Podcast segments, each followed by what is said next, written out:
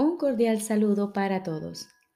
Hoy continuamos leyendo el texto del libro Un curso de milagros. Capítulo 21. Razón y percepción. Segunda parte. Somos responsables de lo que vemos.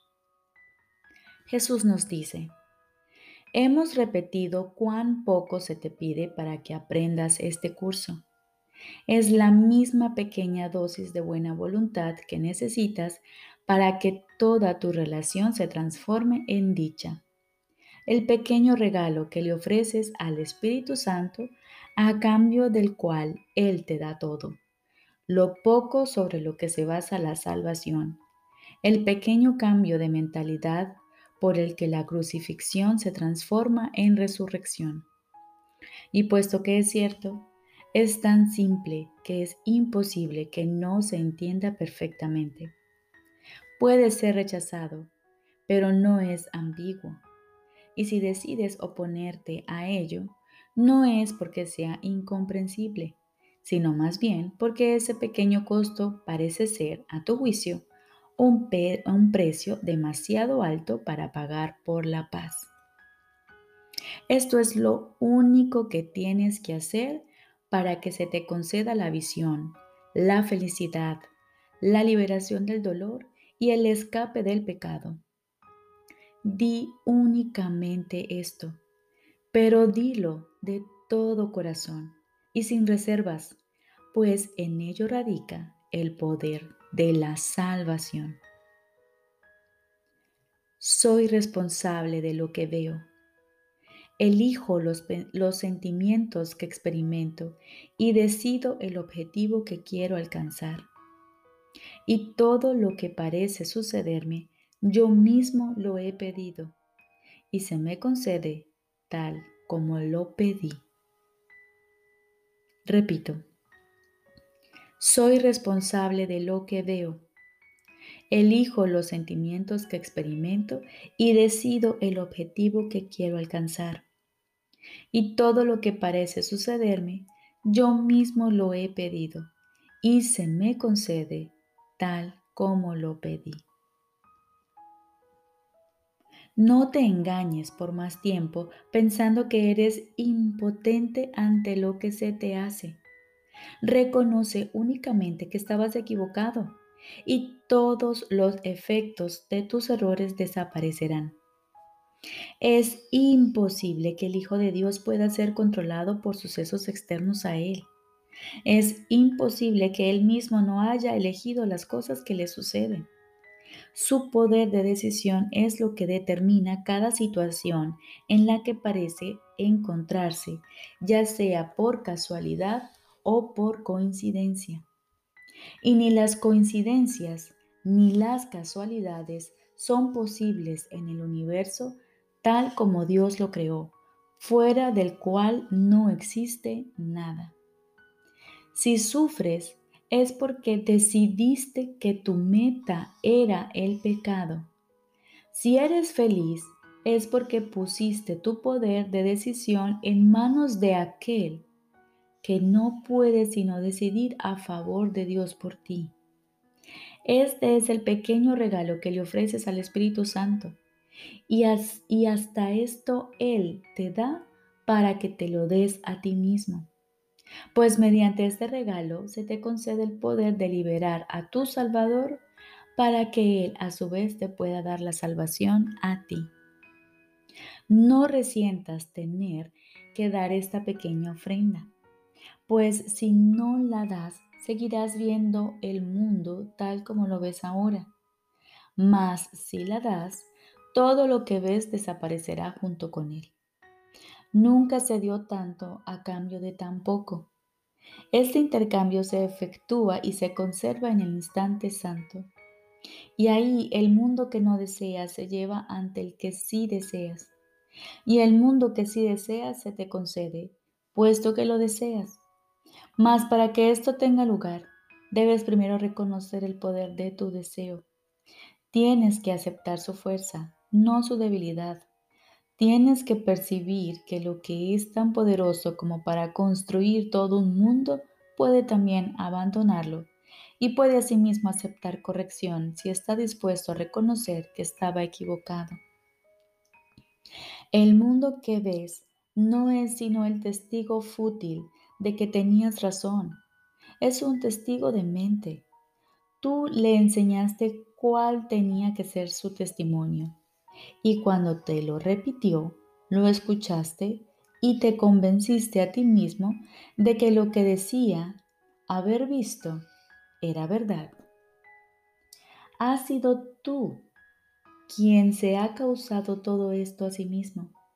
Solo que, solo con que comprendieses esto, comprenderías también cuán circular es el razonamiento en que se basa tu visión. Eso no fue lo que se te dio. Ese fue el regalo que tú te hiciste a ti mismo y que le hiciste a tu hermano. Accede entonces a que se le quite y a que sea reemplazado por la verdad. Y a medida que observes el camino que tiene lugar en él, se te concederá poder verlo en ti mismo. Tal vez no veas la necesidad de hacer esta pequeña ofrenda.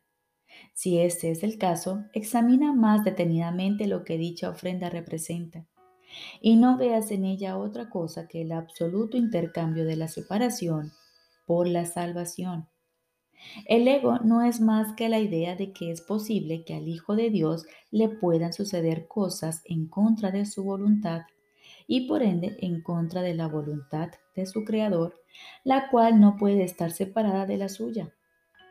Con esta idea fue con lo que el Hijo de Dios reemplazó su voluntad en rebelión de mente contra lo que no puede ser sino eterno. Dicha idea es la declaración de que Él puede privar a Dios de su poder y quedarse con Él para sí mismo, privándose de este modo de lo que Dios dispuso para Él.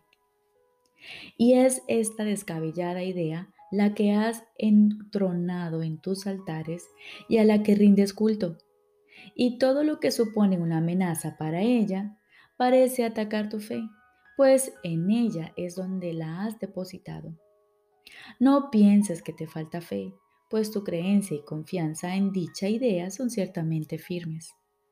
El Espíritu Santo puede hacer que tengas fe en la santidad y darte visión para que la puedas ver fácilmente mas no has dejado libre y despejado el altar donde a estos dones les corresponde estar, y donde ellos debieran estar, has colocado tus ídolos, los cuales has consagrado a otra cosa. Repito, y donde ellos debieran estar, has colocado tus ídolos, los cuales has consagrado a otra cosa.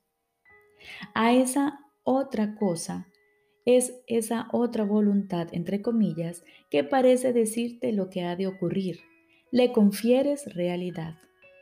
Por lo tanto, aquello que te mostraría lo contrario no puede por menos que parecerte irreal. Lo único que se te pide es que le hagas sitio a la verdad.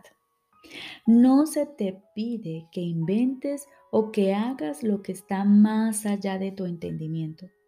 Lo único que se te pide es que dejes entrar a la verdad, que ceses de interferir en lo que ha de acontecerte por sí y que reconozcas nuevamente la presencia de lo que creíste haber desechado. Accede, aunque solo sea por un instante, a dejar tus altares libres de lo que habías depositado en ellos, y no podrás sino ver lo que realmente se encuentra allí. El instante santo no es un instante de creación, sino de reconocimiento, pues el reconocimiento procede de la visión y de la suspensión de todo juicio. Solo entonces es posible mirar dentro de uno mismo y ver lo que no puede sino estar allí, claramente a la vista y completamente independiente de cualquier interferencia o juicio. Deshacer no es tu función, pero sí depende de ti el que le des la bienvenida o no. La fe y el deseo van de la mano, pues todo el mundo cree en lo que desea. Ya hemos dicho que hacerse ilusiones es la manera en que el ego lidia con lo que desea para tratar de convertirlo en realidad. No hay mejor demostración del poder del deseo y por ende de la fe para hacer que sus objetivos parezcan reales y posibles. La fe en lo irreal conduce a que se tengan que hacer ajustes en la realidad para que se amolde al objetivo de la locura. El objetivo del pecado induce a la percepción de un mundo temible para justificar su propósito. Verás aquello que desees ver. Y si la realidad de lo que ves es falsa, lo defenderás no dándote cuenta de todos los ajustes que has tenido que hacer para que ello sea como lo ves. Cuando se niega la visión, la confusión entre causa y efecto es inevitable. El propósito ahora es mantener la causa oculta del efecto y hacer que el efecto parezca ser la causa. Esta aparente autonomía del efecto permite que se le considere algo independiente, capaz de ser la causa de los sucesos y sentimientos que su hacedor cree que el efecto suscita. Anteriormente hablamos de tu deseo de crear a tu propio creador y de ser el Padre y no el Hijo de Él. Este es el mismo deseo. El Hijo es el efecto que quiere negar a su causa. Y así, Él parece ser la causa y producir efectos reales. Pero lo cierto es que no puede haber efectos sin causa. Y confundir ambas cosas es simplemente no entender ninguna de las dos. Es tan esencial que reconozcas que tú has fabricado el mundo que ves como que reconozcas que tú no te creaste a ti mismo, pues se trata del mismo error. Nada que tu creador no haya creado puede ejercer influencia alguna sobre ti. Y si crees que lo que hiciste puede dictarte lo que debes ver y sentir, y tienes fe en que puede hacerlo, estás negando a tu creador y creyendo que tú te hiciste a ti mismo. Pues si crees que el mundo que construiste tiene el poder de hacer de ti lo que se le antoje, estás confundiendo padre e hijo, fuente y efecto. Las creaciones del Hijo son semejantes a las de su Padre, mas al crearlas, el Hijo no se engaña a sí mismo pensando que Él es independiente de su fuente. Su unión con ella es la fuente de su capacidad para crear. Aparte de esto, no tiene poder para crear. Y lo que hace no significa nada. No altera nada en la creación. Depende enteramente de la locura de su hacedor y ni siquiera podría servir para justificarla. Tu hermano cree que él fabricó el mundo junto contigo. De este modo, niega la creación y cree, al igual que tú, que el mundo que fabricó lo engendró a él. De este modo, niega haberlo fabricado. Mas la verdad es que tanto tú como él fuisteis creados por un Padre amoroso que os creó juntos y como uno solo. Ve lo que prueba lo contrario y estarás negando toda tu realidad. Reconoce en cambio que fuiste tú quien fabricó todo lo que aparentemente se interpone entre tú y tu hermano y os mantiene separados al uno del otro y a los dos de vuestro Padre. Y tu instante de liberación habrá llegado. Todos los efectos de eso que hiciste desaparecerán porque su fuente se habrá puesto al descubierto. Repito, todos los efectos de eso que hiciste desaparecerán porque su fuente se habrá puesto al descubierto.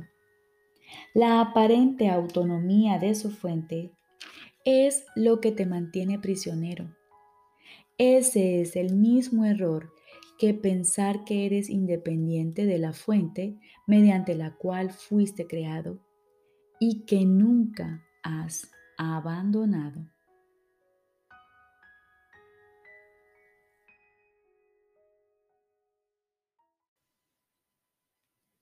Ahora continuamos con el libro de ejercicios.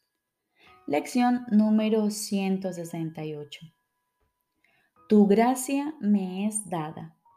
La reclamo ahora. Dios nos habla. ¿No deberíamos nosotros acaso hablarle a Él? Dios no es algo distante. No trata de ocultarse de nosotros. Somos nosotros los que tratamos de ocultarnos de Él y somos víctimas del engaño. Él siempre está enteramente accesible. Él ama a su Hijo. De nada excepto de esto se puede estar seguro, pero con eso basta. Él amará a su Hijo eternamente, aun cuando su mente duerme. Él lo ama. Y cuando su mente despierte, Él lo seguirá amando con un amor que jamás ha de cambiar. Si supieras el significado de su amor, tanto la esperanza como la desesperación serían imposibles, pues toda esperanza quedaría colmada para siempre y cualquier clase de desesperación sería inconcebible. Su gracia es su respuesta para toda desesperación, pues en ella radica el recuerdo de su amor. ¿Cómo no iba Él a proporcionar gustosamente los medios a través de los cuales puede reconocerse su voluntad? Su gracia es tuya solo con que la reconozcas y su memoria despertará en la mente que le pida los medios a través de los cuales su sueño termina. Hoy le pedimos a Dios el regalo que con más celo ha conservado dentro de nuestros corazones en espera de que se le reconozca. Se trata del regalo mediante el cual Dios se inclina hasta nosotros y nos eleva, dando así Él mismo el último paso para la salvación. Todos los pasos, excepto este, los aprendemos siguiendo las instrucciones de su voz, pero al final es Él mismo quien viene y tomándonos en sus brazos hace que todas las telarañas de nuestro sueño desaparezcan. Su regalo de gracia es algo más que una simple respuesta, pues restaura todas las memorias que la mente que duerme había olvidado y toda la certeza acerca del significado del amor. Dios ama a su Hijo. Pídele ahora que te proporcione los medios a través de los cuales este mundo desaparece y primero vendrá la visión y un instante más tarde el conocimiento, pues en la gracia ves una luz envolver al mundo con amor y al miedo borrarse de todos los semblantes conforme los corazones se alzan y reclaman la luz como suya. ¿Qué queda ahora que pueda demorar al cielo un solo instante más? ¿Qué queda aún por hacer cuando tu perdón descansa sobre todas las cosas? Hoy es un día nuevo y santo, pues recibimos lo que se nos ha dado. Nuestra fe radica en el dador, no en nuestra aceptación.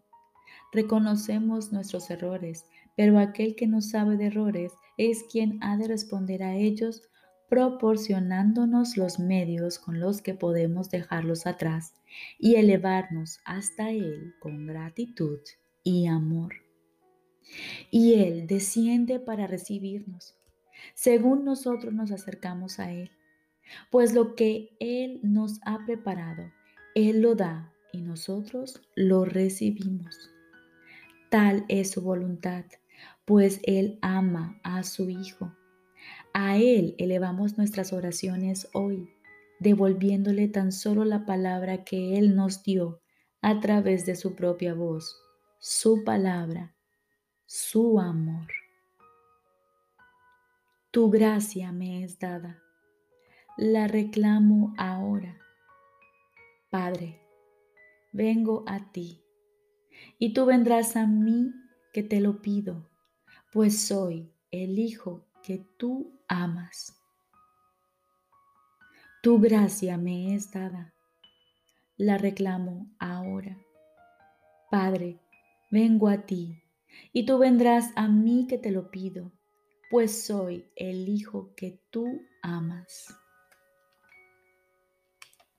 Recordemos, lección número 168. Tu gracia me es dada, la reclamo ahora. Hoy dedicaremos unos minutos a levantarnos y antes de ir a dormir, recordar que Dios nos habla todo el tiempo. Así que, ¿por qué no aquietar nuestra mente para poderle escuchar? Hoy estaremos atentos a su voz, a su mensaje lleno de amor, pues hoy le pedimos a Dios el regalo que con más celo ha conservado dentro de nuestros corazones, en espera de que se le reconozca. Se trata del regalo mediante el cual Dios se inclina hasta nosotros y nos eleva, dando así él mismo el último paso de la salvación. Dios, tu gracia me es dada hoy y la reclamo ahora. Recordemos esta oración en el transcurso del día. Tu gracia me es dada, la reclamo ahora. Padre, vengo a ti y tú vendrás a mí que te lo pido, pues soy el Hijo que tú amas. Te deseo un excelente día.